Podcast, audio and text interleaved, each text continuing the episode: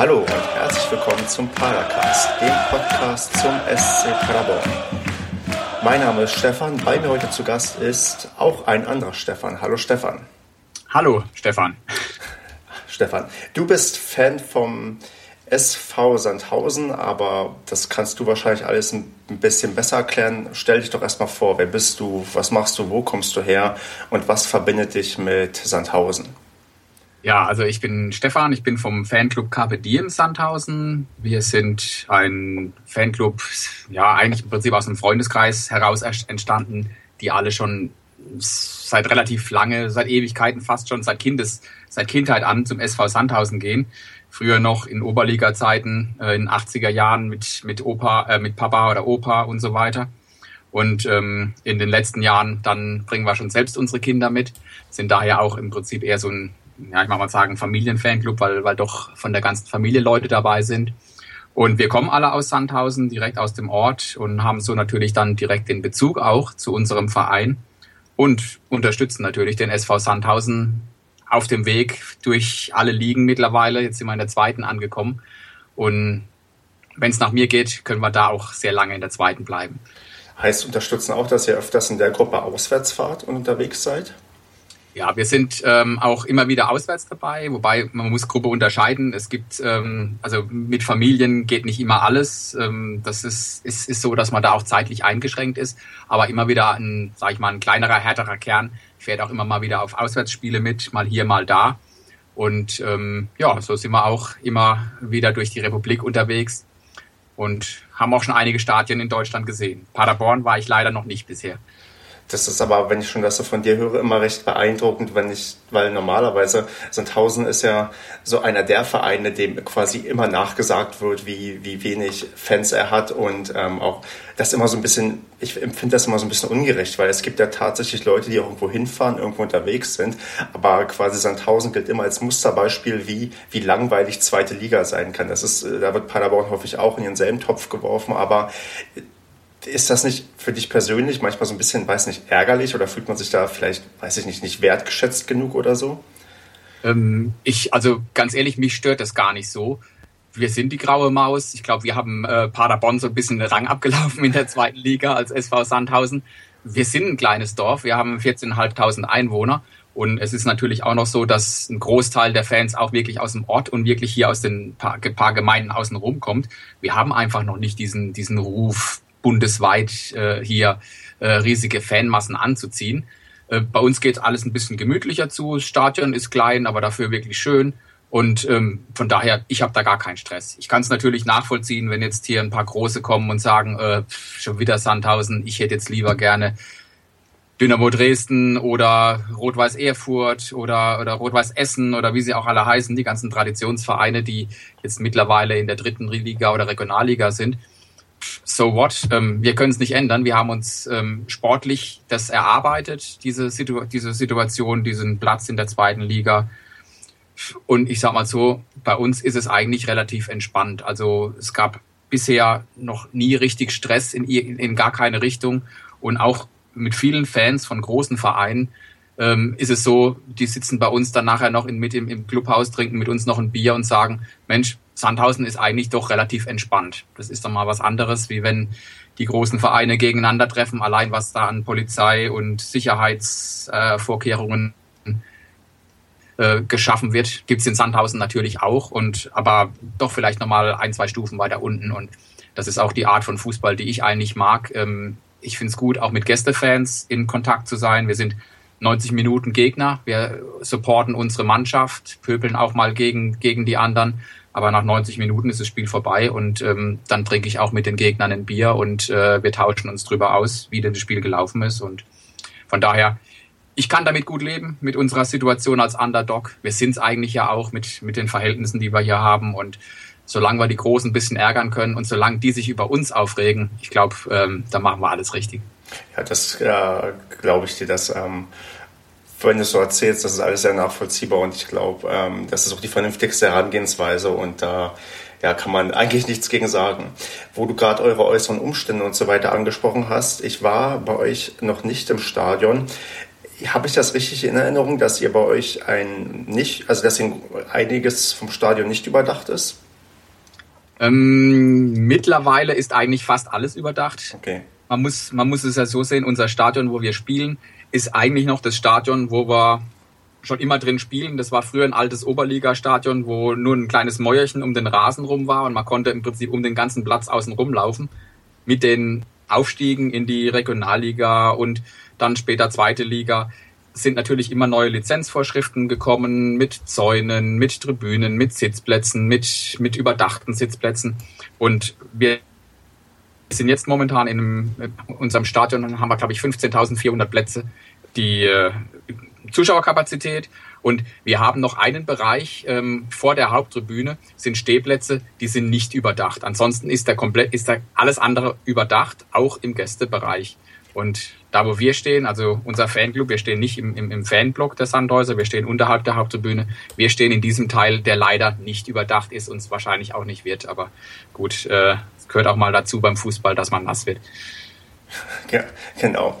Ähm, ist dann da jemals geplant, ein neues Stadion zu bauen oder ist es möglich, dass da irgendwann mal diese Anforderung kommt oder wird man da weiter quasi diesen Schritt gehen, das Hartwaldstadion immer weiter ein Stück weiter auszubauen und äh, tauglich zu machen, dass es auch für die entsprechende Liga reicht?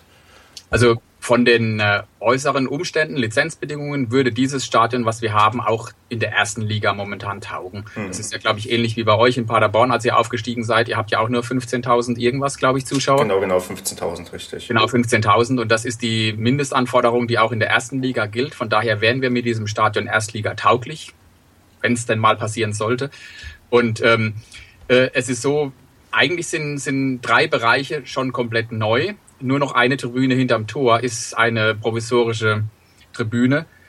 Da gibt's jetzt allerdings schon Pläne, dass man die auch noch ausbaut. Ähm, und in diesem Sommer wird man an eine Ecke des Stadions noch zumachen und so einen VIP-Tower da reinbauen, weil natürlich bringen die äh, Business-Leute äh, oder die, die ähm, Großsponsoren dann doch noch ein bisschen mehr Geld, die wir auch, auf die wir dringend angewiesen sind, weil allein von unseren Zuschauereinnahmen auf dem Stehplatz äh, verdienen wir kein Geld oder nicht genug, um eine Mannschaft zweitligafähig zu machen oder zu halten. Und von daher ist momentan der Plan, wenn wir was bauen, dann bauen wir unser aktuelles Stadion weiter aus und um. Einen kompletten Stadionneubau gab es mal vor zwei, drei Jahren so Gedankenspiele oder Gerüchte, aber ich glaube, da müsste dann schon arg viel passieren und vor allem ist es auch ein finanzieller Kraftakt, den, den wir wahrscheinlich momentan jetzt einfach auch nicht stemmen können hm. und nicht wollen, weil ich finde, die, die Lage bei uns am Waldrand ist eigentlich auch eine schöne Sache und ich gehe gern da raus ans Stadion. Wo du gerade die Finanzen ansprichst, ihr habt ja ähm, Anfang der Saison mit minus drei Punkten starten müssen. Ich weiß gar nicht genau, was der Grund dafür war. Waren das die Finanzen oder wie ist das zustande gekommen? Ähm, ja, war lange Geschichte und auch eine äh, nicht ganz einfache Geschichte, die vor allem auch belastet hat, vor allem unseren Vorstand, der da durch eine ganz schwere Zeit gegangen ist. Wir haben sie dann aber Gott sei Dank sportlich geschafft, letztes Jahr die minus drei Punkte schnell noch, noch wettzumachen, kurz vor Saisonende und die Klasse zu halten. Dieses Jahr sieht es eigentlich auch ganz gut aus. Der, der Punkt war eigentlich der, soweit ich das mitbekommen habe, haben wir ähm, ein Darlehen zurückgezahlt, um Zinsen zu sparen. Und das Darlehen war wohl als Sicherheit in der Liquiditätsreserve, die die Bundesligisten oder Fußball, ja, erste, zweite Liga beim DFB oder der DFL vorweisen müssen, ähm, als Sicherheit angegeben und wir hätten das nicht anfassen dürfen. Das okay. war, meine ich, der, der, der einzige Grund. Also der Gedanke von aus wirtschaftlicher Seite ist, wir zahlen das Darlehen zurück, sparen dadurch natürlich ein paar Zinszahlungen im Jahr und ähm, wenn es zurückgezahlt ist, müsste eigentlich auch die Liquiditätsreserve geringer sein. Das steht wohl ein bisschen anders in den DFB-Statuten drin und ja, Unwissenheit schützt vor Strafe nicht. Das haben wir akzeptiert und von daher wir haben es, glaube ich, sportlich wieder ganz gut gemacht in der Vorrunde und wir sind auf einem guten Weg, die drei Punkte komplett vergessen zu machen. Ich, ich glaube, die sind quasi so gut wie vergessen. Ich meine, ihr seid ja tatsächlich furios gestartet. So ein bisschen war der Höhepunkt vielleicht sogar das Spiel in Paderborn, wo ihr naja, sehr, sehr souverän 6 zu 0 gewonnen habt. Wie hast du denn das Spiel damals verfolgt?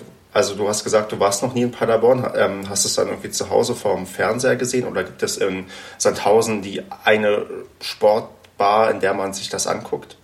Also es gibt äh, ein, zwei äh, Kneipen, die jetzt nicht ganz so groß sind und, und nicht so die klassischen Sportsbars sind, wo Sky kommt. Wir waren bei, ich war bei Freunden an dem Tag, weil wir waren ähm, Äh, das war kurz vorm Urlaub.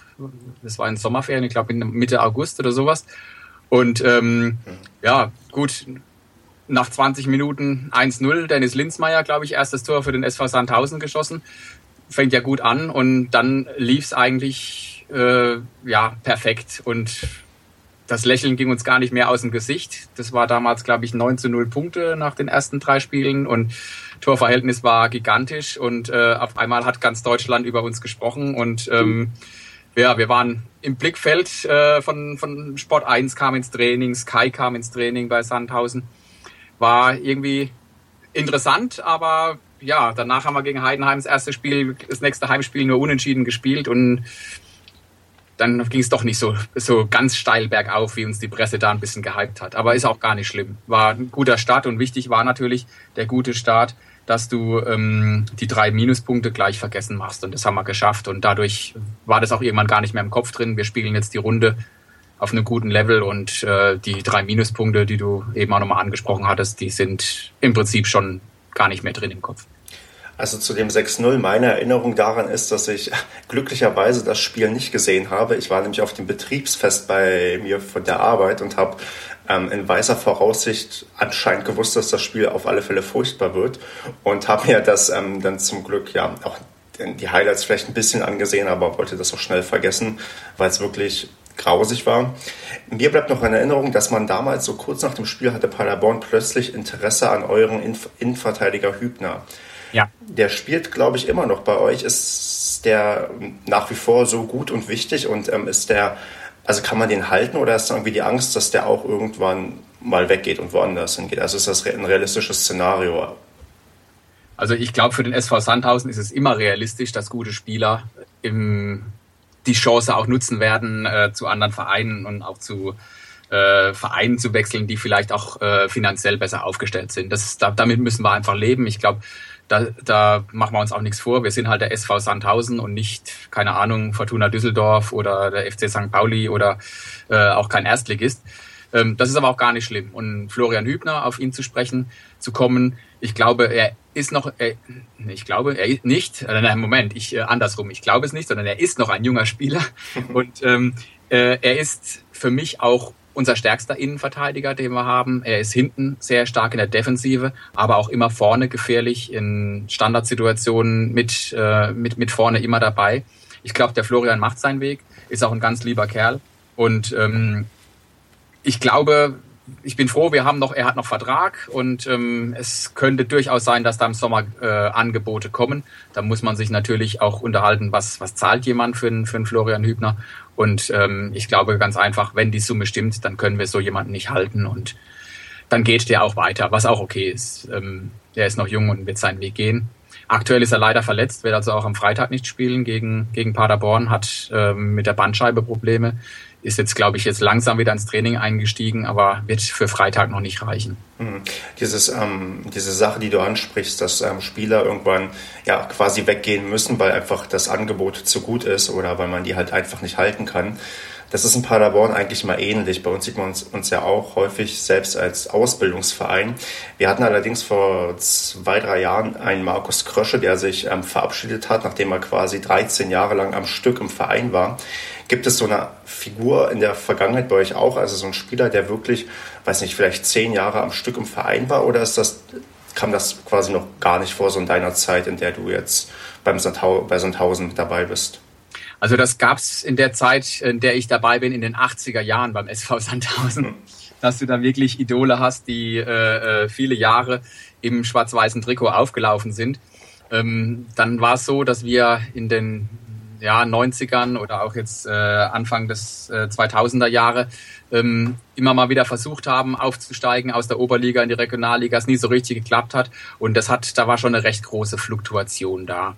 Und jetzt dritte Liga, ähm, Regionalliga, es gab immer wieder sage ich mal, so einzelne Spieler, die, wo du auch die Identifikation mit dem Verein richtig gespürt hast. Ein Beispiel ist zum Beispiel, oder ein, ein, ein Spieler ist Frank Löning, der auch bei euch gespielt mhm. hat, der hier in Sandhausen wirklich eine super Zeit hatte, hier ähm, im, mitten im Ort mit seiner Familie gewohnt hat und hier sich auch wirklich heimisch gefühlt hat, der ähm, auch gerne noch länger geblieben war. Es gab dann so ein paar Unstimmigkeiten am Schluss und dann ist er, ist er nach ähm, Aue gewechselt.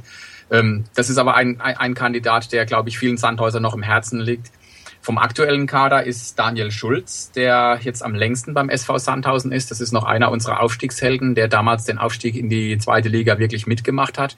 Und dann war es natürlich aber jetzt so, durch den Aufstieg in die zweite Liga hast du mittlerweile halt schon einen ganz großen Wechsel im Kader gehabt, wo viele Spieler neu hinzugekommen sind. Und ähm, von daher haben wir jetzt keinen, der zehn Jahre bisher bei uns war. Wobei der Verein bei jungen Leistungsträgern, zum Beispiel bei Dennis Linsmeier oder bei Marco Tiede, äh, die Verträge auch jetzt schon langfristig verlängert hat. Und vielleicht werden das ja Jungs, die dann genau in so eine Rolle reinhüpfen. Genau. Ihr aktuell steht ihr ja mit irgendwie 26 Punkten recht souverän auf dem siebten Platz. Ihr hattet aber jetzt zum Ende der Hinrunde, oder der, was heißt Hinrunde, ähm, vor der Winterpause, die letzten vier Spiele nicht gewonnen. Kam dann so, weiß nicht, die Winterpause so ein bisschen gelegen, weil man gemerkt hat, dass die Luft langsam raus ist, nachdem man anfänglich so krass gestartet ist und sich das dann wieder ein Stück normalisiert hat? Oder ja, wie hast du es da empfunden jetzt noch zum Ende des letzten Jahres? Also war es wirklich, also waren diese vier Spiele so schlecht oder hat man gemerkt, dass da irgendwie gerade der Wurm drin ist? Was war da los? Ähm, ich, ich, äh, beides. Es war der Wurm drin. Es war auch nicht gut teilweise, was wir gespielt haben. Ähm, es waren auch zwei, drei Verletzte, die dann noch, doch, äh, noch gefehlt haben, dass wir da gar nicht die Alternativen hatten. Ähm, und es war auch so, glaube ich, dass der Akku dann am Ende des Jahres ein bisschen leer war. Ähm, ich war froh, wie Winterpause war und ich war froh, den Kopf dann auch mal jetzt als Fan vom Fußball komplett frei zu kriegen und ähm, jetzt ist äh, neues Jahr, es fängt wieder von Null an. Der äh, Akku ist hoffentlich wieder in der Vorbereitung gefüllt worden. Und ähm, von daher hoffe ich, das war nicht. Wäre natürlich schön, wenn die, die Rückrunde so ähnlich läuft wie die Vorrunde, so stark.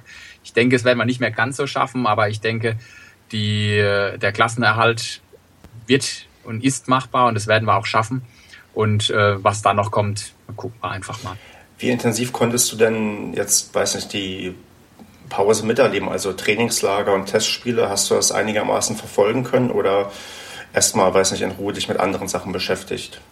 Also ich habe ein Testspiel zumindest teilweise gesehen. Hier, wir haben zu Hause gegen Mainz 05 die zweite Mannschaft. Das war allerdings das allererste Testspiel äh, kurz nach Beginn der, äh, der Trainings, des Trainingsstarts gesehen. Da haben wir zu Hause verloren, 2 zu 1. Das war jetzt nicht gerade das äh, äh, berauschendste Spiel, wobei ganz ehrlich, ähm, so Testspiele gebe ich auch gar nicht so arg viel drauf. Im Trainingslager in der Türkei haben wir eins gewonnen, eins äh, verloren. Jetzt haben wir gegen, gegen, gegen Salzburg am Wochenende unentschieden gespielt. Also ich glaube, es war eine durchwachsene Vorbereitung, was die Ergebnisse angeht. Allerdings, das ist, glaube ich, auch für die Trainer nicht so entscheidend. Entscheidend ist für die Trainer, wie, wie machen die Jungs äh, das im Training, wie, wie, wie äh, wie zeigen sie Einsatz? Da kann ich jetzt gar nichts zu sagen. Ich habe jetzt dieses Jahr noch kein Training der Mannschaft gesehen. Deswegen bin ich jetzt auch mal gespannt, wie es am Freitag wird. Und ähm, ich denke, da geht's los. Da wissen auch alle wieder, jetzt, jetzt, jetzt muss 100 Prozent oder sogar noch mehr gebracht werden. Und ähm, von daher bin ich für Freitag noch ein bisschen noch nicht so überzeugt, dass ich jetzt sage, wir hauen Paderborn weg, sondern ich bin, bin noch ein bisschen zurückhaltend. Ähm, aber hoffe natürlich, dass wir einen Heimsieg einfahren. Ich meine, gerade so ein erstes Spiel ist ja immer ein bisschen anstrengend. Man weiß nie ja. irgendwie wirklich, wie man dann wieder in die Rückrunde startet. Also ich habe das noch in Erinnerung im letzten Jahr, als Paderborn noch in der ersten Liga war. Da hat man sich auch mehr oder weniger ins, weiß nicht, ins Ziel geschleppt und war dann froh, dass endlich Winterpause war. War dann fröhlich beschwingt ähm, in die Rückrunde gestartet und der erste Gegner war Mainz und auch in Mainz und man hat dann 15-0 verloren, was so quasi so ein, so ein Musterstart ist, den man sich auf keine Fälle wünscht, wenn es dann irgendwie wieder losgeht. Richtig, ja. Ich, ich, ich, hoffe, dass uns das jetzt erspart bleibt, also dass man gegen Sandhausen nicht nochmal so untergeht, so zweimal. Also es muss ja kein 5-0 sein, äh, 1-0 reicht auch, aber. Ja, richtig, das. Äh, mir wäre es ganz lieb, wenn Paderborn mal wieder gewinnt, nachdem man jetzt acht Spiele am Stück nicht gewonnen hat und ähm, ja, Hast da irgendwie Gefahr droht, doch noch weiter äh, lange unten zu bleiben. Aber es ist halt natürlich ein bisschen blöd. Man hat irgendwie vielleicht dieses Hinspielergebnis im Kopf. Man weiß halt auch nicht, wie, weiß nicht, wie die Neuzugänge einschlagen können und wie nicht. Ich meine, ihr habt auch Spieler verpflichtet, wenn ich das richtig gesehen habe. Zumindest habe ich jetzt zwei auf meinem Zettel. Ja, Hast Thomas Bledel von äh, Ingolstadt und Kobinjan Vollmann von 1860 München. Mhm. Beides Mittelfeldspieler. Ähm, Bledel hatte ich beim Spiel gegen Mainz bei dem Testspiel, das war gerade an dem Tag, wo er verpflichtet. Da hat er dann die letzten, äh, in der zweiten Halbzeit hat er dann ein paar ein, er hat einen Einsatz bekommen. Hat ein paar gute Szenen gehabt, aber es ist natürlich, äh, da kann man noch keinen Spieler bewerten aufgrund dieser kurzen Zeit. Und ähm, ich glaube aber, es sind junge Spieler, es sind Spieler, die ähm, zum SV Sandhausen passen. Und gerade im Mittelfeld können wir auch gute Spieler oder brauchen wir gute Spieler, weil da hat es äh, gerade am Ende der Runde hat es da doch ein bisschen gehakt im, im, im Mittelfeld bei uns im Spielaufbau. Und da denke ich, ähm, die werden uns langfristig weiterhelfen. Ja, ich glaube, der eine ist auch nur ausgeliehen, oder? Oder habe ich das genau. falsch Genau, ausgeliehen äh, bis 2000, der Bledel ist ausgeliehen, aber bis 2017. Das heißt einmal. Ah, okay. Also nicht nur die halbe Runde, sondern der hat dann auch noch die nächste Saison.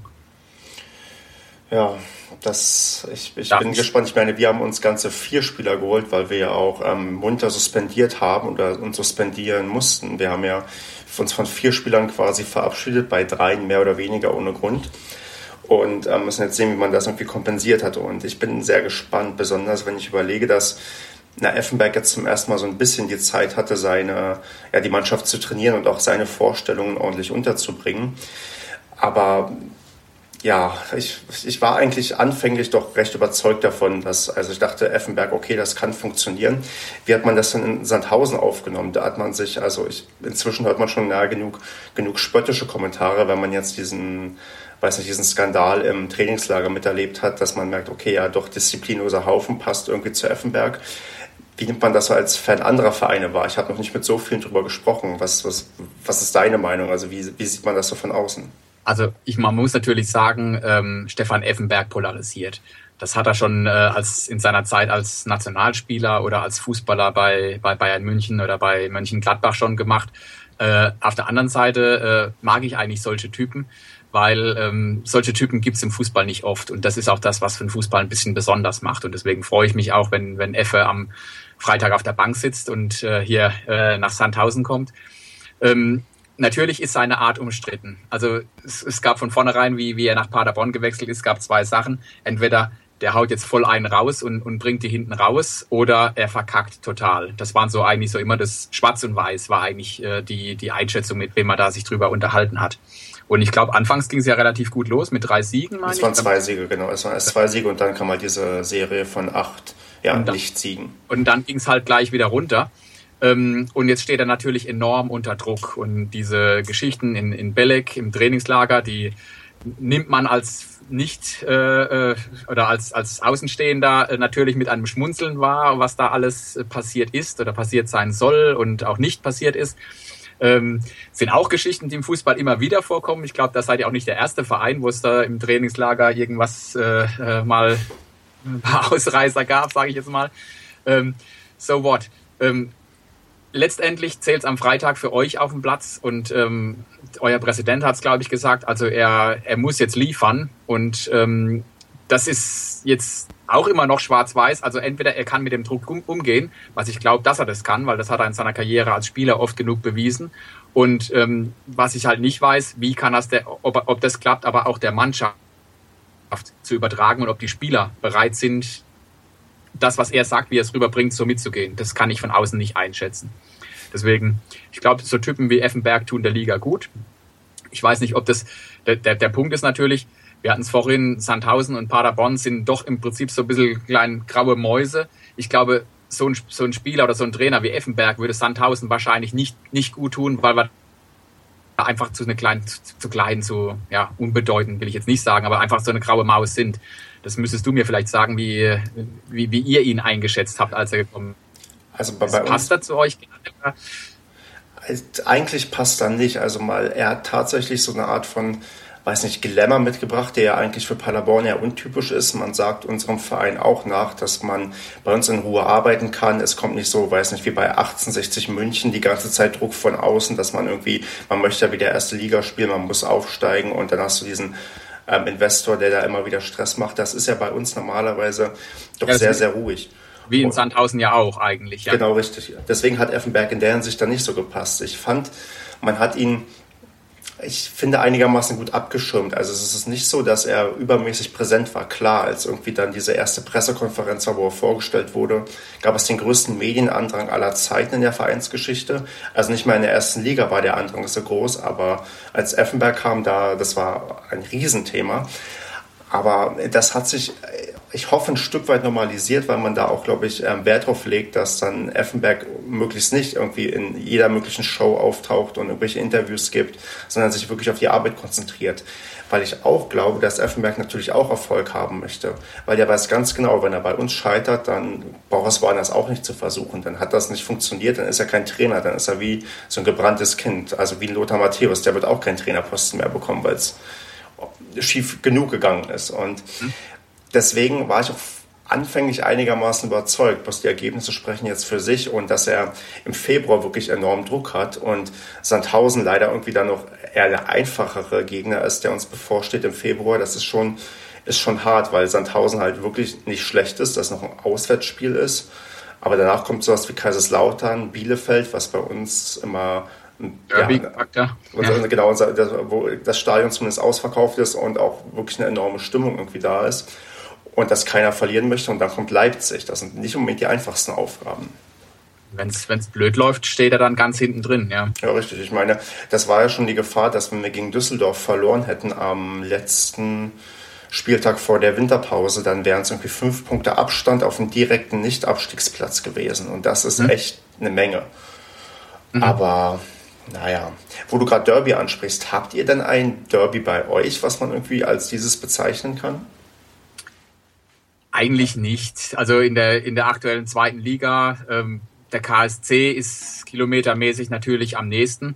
Ähm, Kaiserslautern liegt, liegt bei uns eigentlich auch nur eine, eine Stunde weit entfernt. Äh, das sind alles Spiele, die machen das Stadion bei uns voll, wenn die kommen. Ähm, es ist zwar lokal gesehen von, von der Entfernung her als, als Derby, aber ich glaube, dazu ist dann Sandhausen einfach noch ähm, vielleicht auch zu frisch in der Liga und, und, und zu, zu klein vielleicht auch noch. Äh, weder für Lautern noch für Karlsruhe ist das, wird es als Derby gesehen. Ähm, wer weiß, vielleicht gibt's nächstes Jahr ein Derby, weil ähm, der Verein, der uns am nächsten liegt, ist die TSG Hoffenheim. Die sind nur äh, auch nur ums Eck. Die, die kämpfen gerade um den Klassenerhalt in der ersten Liga, wo es gar nicht so gut aussieht. Vielleicht sehen wir die nächstes Jahr und haben dann so ein bisschen ein Derby, aber äh, in der aktuellen zweiten Liga so, so richtige Derbys haben wir da eigentlich nicht. Gab es denn vielleicht mal zu irgendeinem Zeitpunkt legendäre Oberliga-Duelle mit irgendeinem Verein um die Ecke, die man, ähm, die man noch in besonderer Erinnerung hat? Ja, da gab's da gab's viele Vereine hier aus der Region, zum Beispiel gerade mal den, den VfR Mannheim genannt. Da, da weiß ich noch, als Jugendlicher waren da im, im Oberligastadion Mittwochabends bei einem Spiel 6000 Zuschauer und du hast äh, 2-0 gewonnen. Das Stadion war voll. Das, oder gegen Weinheim kann ich mich noch erinnern, da haben wir auswärts 4-2 gewonnen, wo, wo unser Trainer, mit dem wir aufgestiegen sind, Gerd Deis, damals auch noch, glaube ich, zwei oder drei Tore gemacht hat. Das sind so hier Rhein-Neckar-Region äh, gewesen. Und ähm, ja, aber wie gesagt, auch selbst gegen Hoffenheim, es gibt zwar eine Rivalität und, und die jüngeren Fans sehen das auch äh, ein bisschen enger. Ich bin jetzt auch kein Hoffenheim-Fan, ich mag sie auch nicht, aber ich sehe das jetzt auch nicht so, wie, wie es dann doch äh, ein paar Jüngere hier vielleicht bei uns sehen. Aber auch die gleichen gibt's aber auch auf der Hoffenheimer Seite, die das gegen Sandhausen sehen. Da haben wir uns in der Vergangenheit eigentlich zu wenig gekreuzt. Das, wir haben ein Jahr zusammen Oberliga gespielt und das letzte Spiel in der Oberliga, als Hoffenheim in diesem Jahr aufgestiegen ist, dann damals hat Sandhausen zu Hause noch 5-0 gegen Hoffenheim gewonnen. Also von daher äh, sieht es gar nicht so schlecht aus. Und mal gucken, was nächstes Jahr passiert. Oder nächste Saison wo du nächste Saison sagst oder wo geht es denn perspektivisch für Sandhausen hin? Also wird man, du meintest vorhin, zweite Liga, die Gegner ärgern, das ist super okay, aber ist denn so zweite Liga auch noch in, weiß nicht, fünf bis zehn Jahren realistisch oder wird man sich da mittelfristig auch weiter wieder unter, weiter unten einpendeln müssen? Also realistisch gesehen ist für uns jedes Zweitliga-Jahr ein Überlebenskampf. Also wir können, es wäre zwar schön, wenn wir uns langfristig im Mittelfeld irgendwo festsetzen lassen. Aber ich glaube, die zweite Liga ist so ausgeglichen und da sind wir doch äh, auch aus, die, aus den wirtschaftlichen Verhältnissen einen Tick hinten dran, dass es jedes Jahr ein Kampf ist. Und mit dem, was wir momentan punkten können, ist, dass wir junge Leute zum SV Sandhausen holen, junge talentierte Leute. Und die können bei uns, die bekommen bei uns auch eine Bühne, die können sich präsentieren, die kriegen Einsätze in der zweiten Liga gegen große Vereine und ähm, bringen dann auch ihre Leistung. Und damit punkten wir momentan, das läuft. Und ähm, ich weiß aber auch, es kann ganz schnell nach unten gehen, weil da sind wir einfach doch, doch der Dorfverein. Äh, Wenn es dann runtergeht, wird es finanziell auch wieder ein bisschen enger. Das, das steckt vielleicht eine, keine Ahnung, äh, Fortuna Düsseldorf oder oder ein großer Verein, der, der, mal runtergeht, irgendwie doch besser weg, weil die einfach auch die breite Fanbasis und, und eine große Stadt hinten dran haben. Es kann passieren, dass es wieder runtergeht und das ist auch gar nicht unwahrscheinlich. Das wird irgendwann wieder passieren, vermute ich mal. Aber ähm, ich nehme jedes Jahr mit, zweite Liga. Ich äh, freue mich jedes Jahr, wo wir in, äh, in der zweiten Liga spielen. Ich muss auch gar nicht in die erste Liga hoch, ähm, wie wir Anfang der Saison, der Saison von manchen äh, Sportmedien oder sonst irgendwas schon gehypt wurden muss gar nicht sein. Ich glaube, zweite Liga ist für den SV Sandhausen optimal. Und ähm, solange wir 15. werden jedes Jahr, unterschreibe ich das sofort. Oder auch mal mit Glück ein Lizenzentzug mit dabei, dann, dann klappt das auch. Den, den haben wir schon hinter uns und da hoffe ich, den, äh, den, äh, in diese Situation müssen wir nicht nochmal kommen. Aber ja, ich meine doch, ihr, doch, ihr wurdet doch mal gerettet durch. Ähm genau, ja, die, den Lizenzentzug von Duisburg damals. Äh, das war unser erstes Zweitligajahr da haben wir es sportlich ehrlich gesagt auch nicht verdient, drin zu bleiben. Da waren wir, äh, waren wir nicht gut genug, sind Vorletzter geworden und haben dann ähm, durch den Lizenzentzug von Duisburg profitiert. Ähm, können wir nichts dafür. Das war ein Geschenk, das haben wir angenommen, aber ich glaube, wir haben aus diesen Fehlern im ersten Zweitligajahr gelernt, haben unsere Mannschaft umgebaut, auch die, die, die Spieler, die wir geholt haben, vom Profil her ein bisschen andere, äh, bisschen uns anders da ausgerichtet und äh, auch mit dem Trainer sind wir momentan zufrieden mit, mit dem Alois Schwarz, der macht eine gute Arbeit. Und ähm, ich glaube, das erste Jahr war ein Lehrjahr, es war eine Ohrfeige. Wir sind hingefallen, haben durch den Lizenzentzug aber nochmal äh, ein Freilos bekommen und seitdem, glaube ich, kann uns auch keiner vorwerfen, dass wir es sportlich nicht verdient hätten, in der zweiten Liga zu spielen.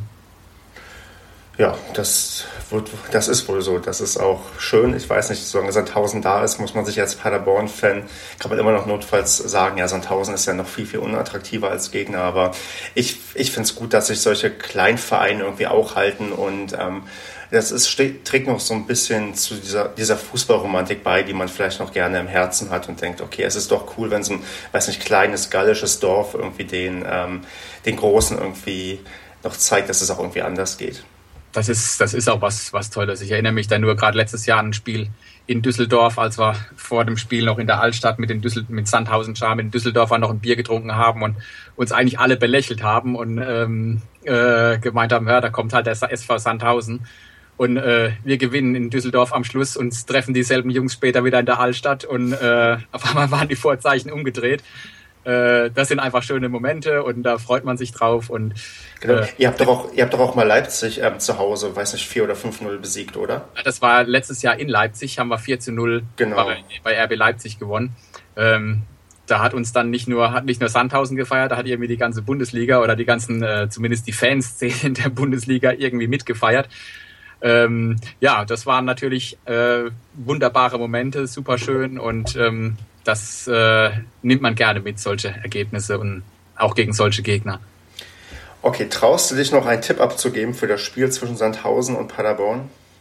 Mache ich doch, ja, natürlich. Also wie gesagt, ich bin noch etwas verhalten. Äh, ich glaube nicht, dass der SV Sandhausen 5 zu 0 gewinnen wird, aber ich tippe, es wird ein Heimsieg und ich denke, mit 2 zu 1 äh, kann ich am Freitag gut leben. Ja, ich tippe mit dem Mut der Verzweiflung 1 zu 0 für Paderborn. Ich hoffe mal ausnahmsweise, dass wir in der, weiß nicht, letzten Minute glücklichen Tor schießen und drei Punkte mitnehmen. Und dann hoffe ich auf alle Fälle, dass sich Sandhausen und Paderborn in der nächsten Saison auch in der zweiten Liga wiedersehen. Stefan, ich bin, oh Gott, jetzt muss ich noch husten. Ich bin, ich, ich merke echt, ich bin noch nicht auf äh, Vollbesitz meiner Kräfte und die, der erste Podcast im neuen Jahr ist mindestens genauso schwierig wie, glaube ich, das erste das erste, ähm, das erste Saisonspiel. Aber es wird hoffentlich wieder besser und routinierter. Aber ich bedanke mich sehr für deine Zeit und ja, wünsche uns beiden ein tolles Spiel und ja, mach's gut. Vielen Dank für die Einladung, Stefan, und äh, euch auch alles Gute. Außer am Freitag natürlich, aber ähm, für den Rest der Saison. Und äh, wie gesagt, Effe mag ich eigentlich und äh, freue mich, ihn am Freitag zu sehen und hoffe, er bleibt noch eine Zeit lang bei euch Trainer. Okay, mach's gut. Jo, tschüss.